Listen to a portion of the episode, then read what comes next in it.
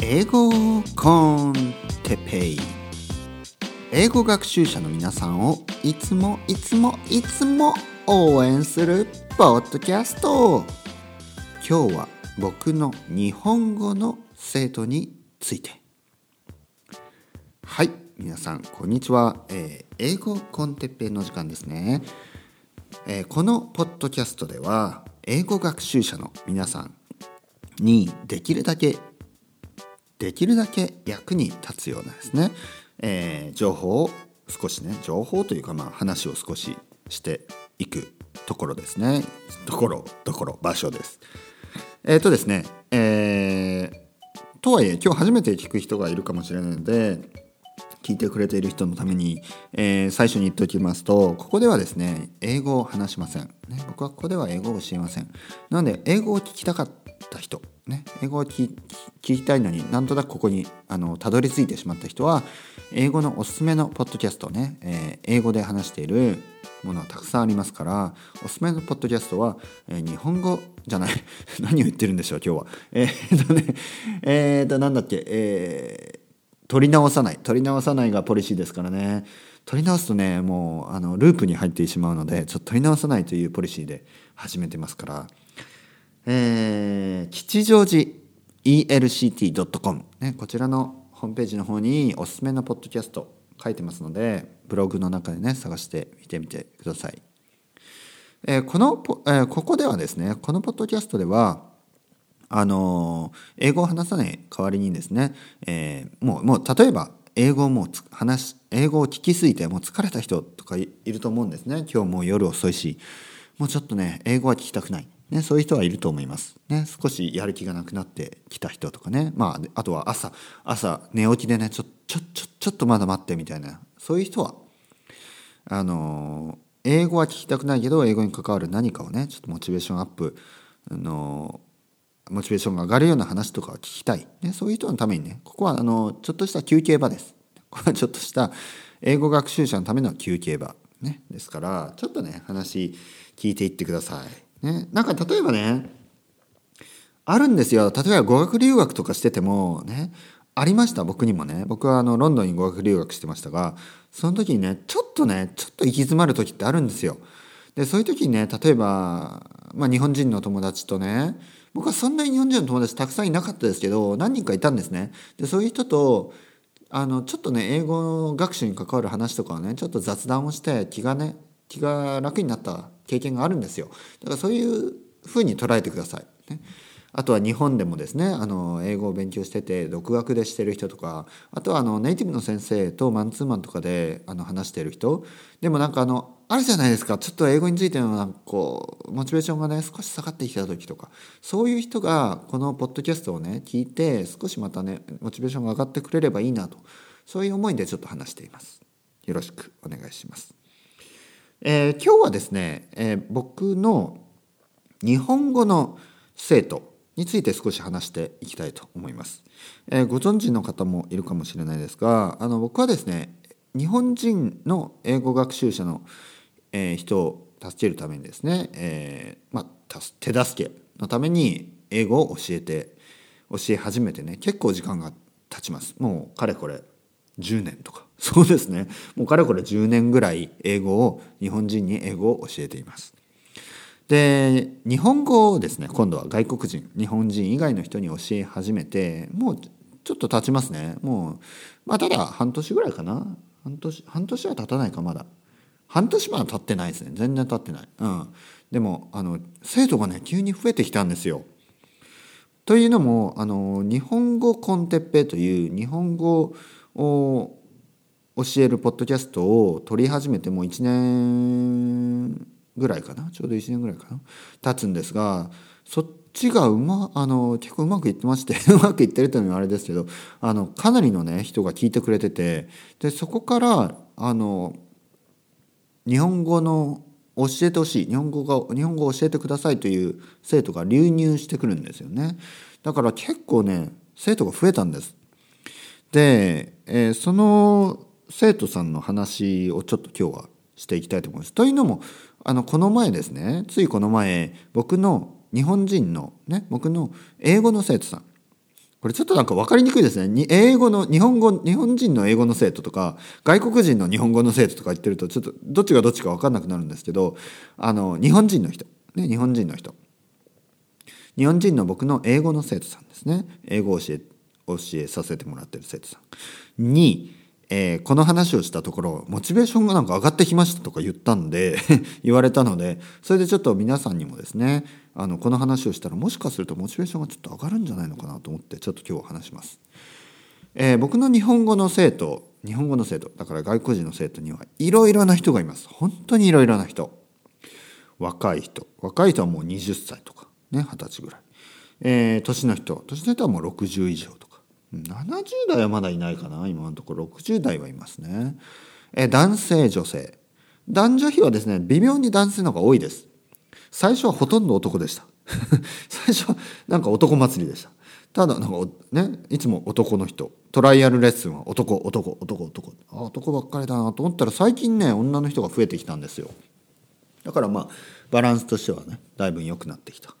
別に男だけでもいいですよ、ね、男の男同士で話すのは僕は全然あの嫌いじゃないですから。なんかねあの毎日毎日男。次も男。次も男。男みたいなね感じでしたが最近ね女性が増えてきてあのちょっとまあ嬉しい。この嬉しいというのは全然そのそういう意味じゃないです、ね、そういう意味じゃない。この嬉しいというのはなんかねやっぱり幅が広がるとあのー、面白いんですよ。やっぱり男の人が言うことと女性の考え方違うしね。で今最近増えてきたのはお母さんたちですよね。お母さんたち。女性でもお母さん。子供がいる人。で僕も子供がいるのでちょっとやっぱり興味深いんですよね。いろいろ子育ての話とかね。男の人は子育て参加している人多いですけどやっぱちょっとベクトルが違うんですよね。で僕が知りたいのはどちらかというとお母さんの話ですね。やっぱり子育てに関しては。子育てに関してはお母さんの話を聞きたい。なぜかというと男の人の話ってやっぱりねいやそれは分かるよと。それは僕も立場が同じだから分かるよって話だけになっちゃうのでやっぱりねあの妻のことを理解より理解するためにもですねやっぱりお母さんの話を聞くと少しあの僕にとっては役に立つ。ね、これ役に立つっていうのはこれ言葉を教えててあれねどうなのって思う人もいるかもしれないですけど違うんですよ。僕は日本語を教えてます。でも日本語以外のことはその人たちから教わることの方が多いんです。これは同じように英語もそうです。英語も僕は英語を教えさせてもらってます。ね、それはあのまあ、たまたま僕が皆さんよりも先に英語を勉強し始めたからそれだけです。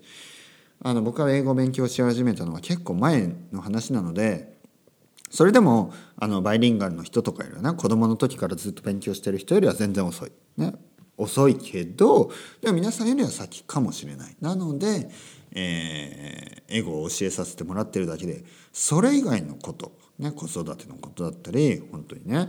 あとは本当に仕事のことだったりね。あとはいろいろですよ。本当にいろいろ食べ物のことからねあのおすすめの場所やレストランや物たち音楽のこといろいろなことそういうのは皆さんあの日本人でもねあの生徒さんから学ぶことの方が本当に多いんです。でそれは本当にね僕にとっては財産です。生徒さんから教わったことそれによってね僕の生活が僕のあの常識が常識が生まれたと言っても過言ではないいやほんとほんとこれはですね僕は実は英語を教え始める前はすごく常識のない常識、ま、今でも常識ないんですけどものすごい常識のない男でで下北沢で教室を開いて、ね、語学教室を開いてで僕個人もですね他のあの外国人の先生もたくさんいたのでで僕個人もですね英語を、まあ、主に初級から中級の人たちに教えてきたんですね。でそこで常識のある大人の人たちにたくさん出会いそれあの英語のレッスンを通してですねマンツーマンレッスンを通して僕が常識を植え付けて植え付けさせてもらったというか常識をね教えてもらったんですよねいろいろ。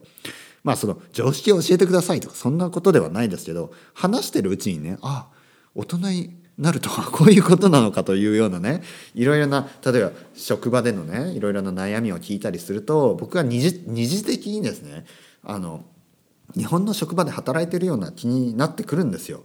でいろいろなことを学べるわけですね。ああそうなんだな。上司と付き合いとああやっぱりそういう大変さがあるんだなとかああやっぱりねあの同僚といろいろあるんだなとかね。新入社員との付き合い方とかね。若い人との付き合い方とかあるんだなとクライアントの付き合い方とかね。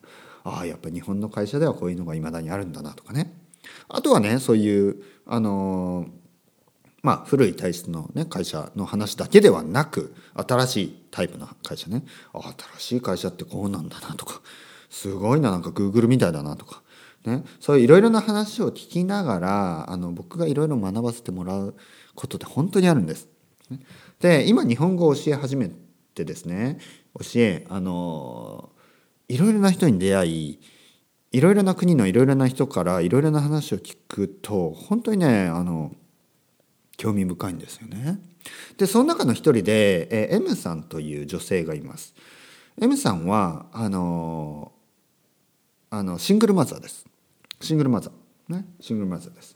で、えー、今ねに、えー、アメリカでアメリカに住んでいます。で M さんちょっといろいろあってですねあの、まあ、もちろん離婚してます。で元パートナーは日本人の人、ね、日本人の人です。だから今はですねあのまあハーフの子供ね日本とアメリカのハーフの子供を一人で育てているんですね。うん、で本当に大変本当に大変だと思います。なぜ大変かというともちろんシングルマザーですから働かないといけないんですよね。だから週月曜から金曜日はずっと働いている。ね、そして子供ね子供はまだ小さいですから子供の面倒も見ている。ね、そしてあのもちろんベビーシッターを雇ってですねでベビーシッターにお金を払うために、まあ、働いている。ベビーシッターも高いですから。でねそれだけで完結しないんですよ話はここでね。にもかかわらずやっぱり日本語を勉強してるんですね。えー、彼女はですね結構日本語は分かります。ねもともと日本人のねあの配偶者がいたっていうのもあるしあとはあの日本語をね大学で専攻していたのかな？ということもあり、えー、結構話せます。結構話せるけどまああの知らない単語や知らない、えー、文法もたくさんあるんですね。でものすごいね貪欲にハングリーにあの日本語を勉強しているんですね。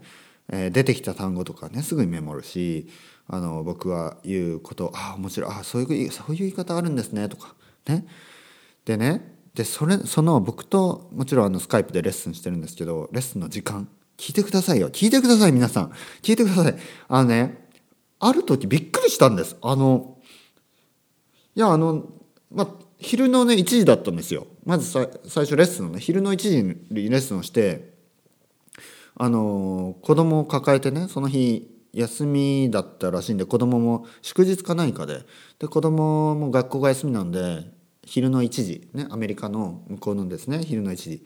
まあ、ニューヨークの近くですよ。で、昼の1時に、あの、レッスンをして、ね、僕はひアメリカが昼の1時だったんで僕は何時だったかな？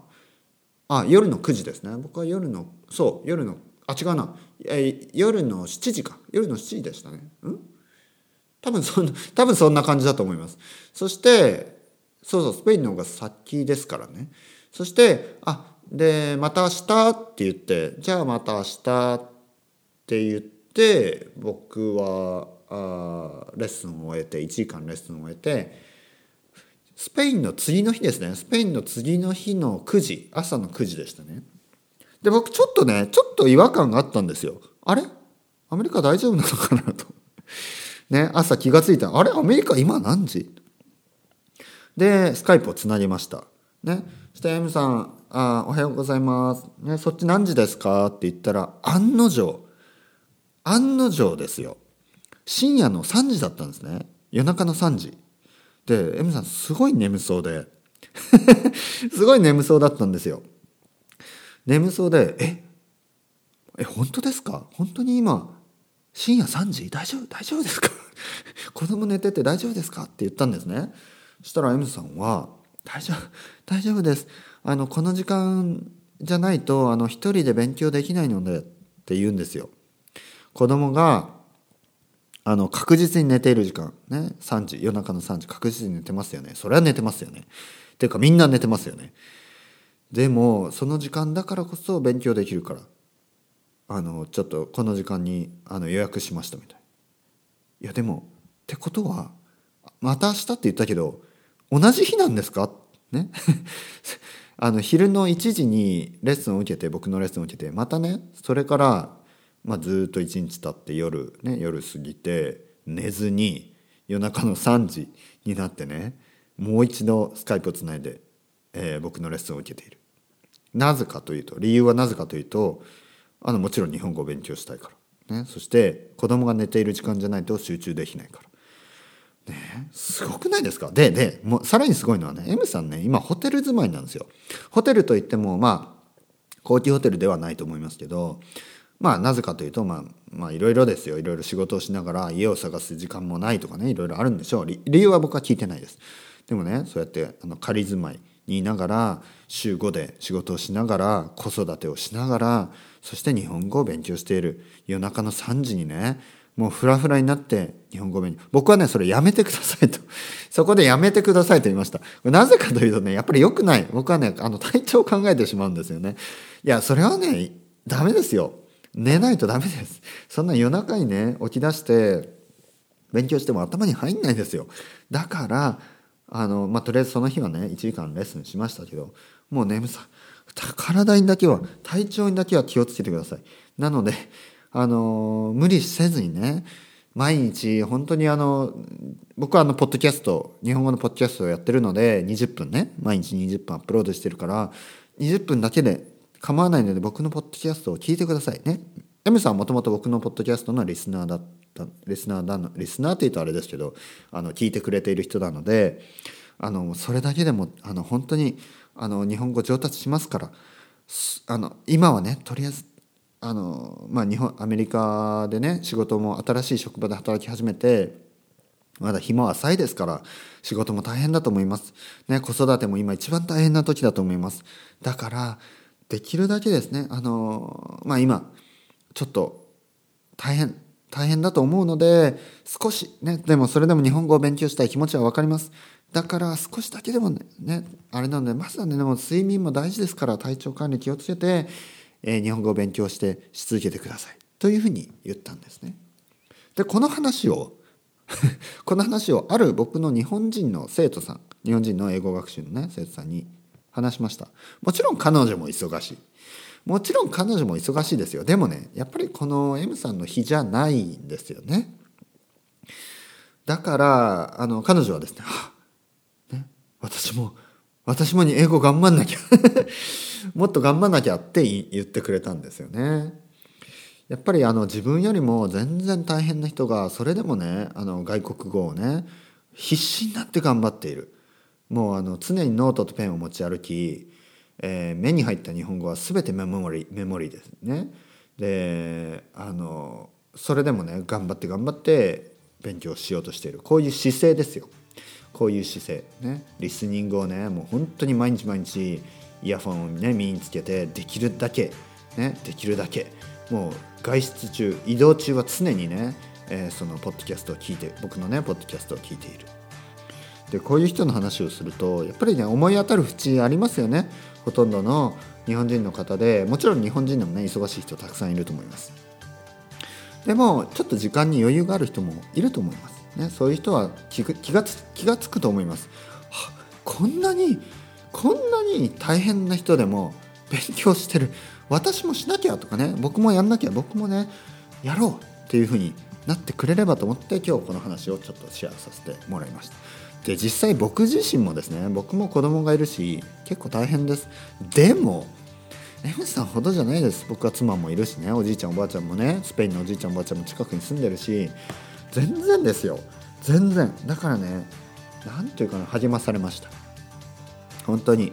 あのいろいろ日本語の生徒にああのと話して気が付くのは彼らのですねこの何て言うかな日本語ってやっぱ難しいんですよ。